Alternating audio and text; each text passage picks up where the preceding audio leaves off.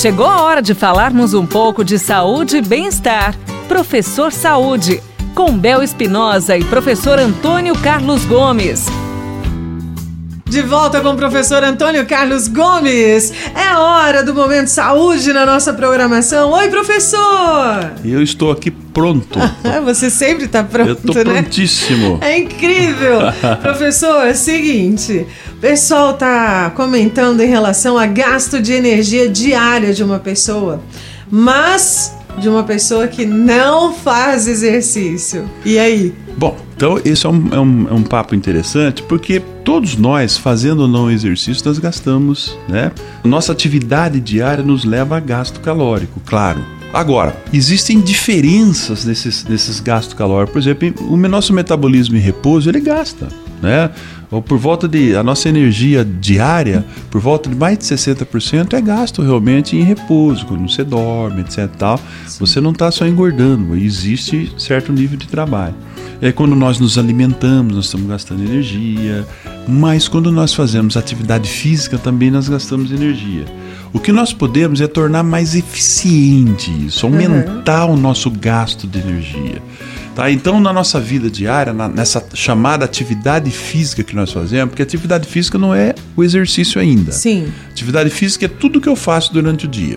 Então, se nós pegarmos duas pessoas, por exemplo, pegamos um gerente de um banco e pegamos um professor na escola de educação física. Os dois levantam às 7 da manhã e vão dormir às 11 da noite. Então, se fizermos uma pesquisa, os dois têm a sua atividade física diária com a sua profissão, com a tá. sua vida.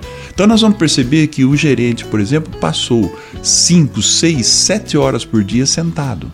Aquele professor de educação física foi pro colégio, pegou a bola, foi para o mexerifado, deu aula o dia inteiro, deu seis aulas práticas, bibibi. No final do dia, dessas 24 horas, dessas 12 horas, a atividade física realizada pelo aquele professor de educação física foi muito maior do que aquele gerente do banco.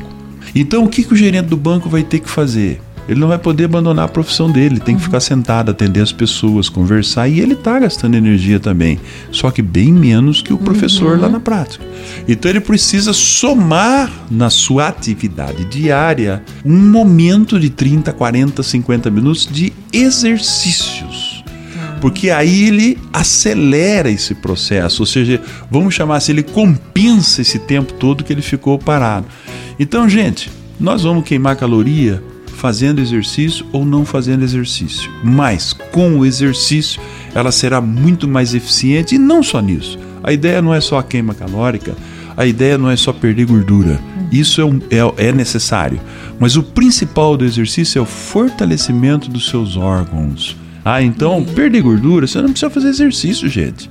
Procura um nutricionista ou nutrólogo e resolve essa parada aí com dieta e tal. O problema é que você vai continuar fraco. Né? O exercício ele te fortalece de uma forma geral, inclusive a mente, né? ela é muito fortalecida. Várias vezes eu saio fazendo minhas caminhadas ou correndo por aí, e durante aquele tempo que eu estou caminhando, eu planejo a vida, planejo minhas aulas, planejo meu trabalho. É um negócio bacana, viu? Até cantor já virei correndo. então você fazendo exercício, você sonha acordado, Ai, é uma coisa graça. bacana. Gente, então vamos é lá. mais pura verdade, né, professor?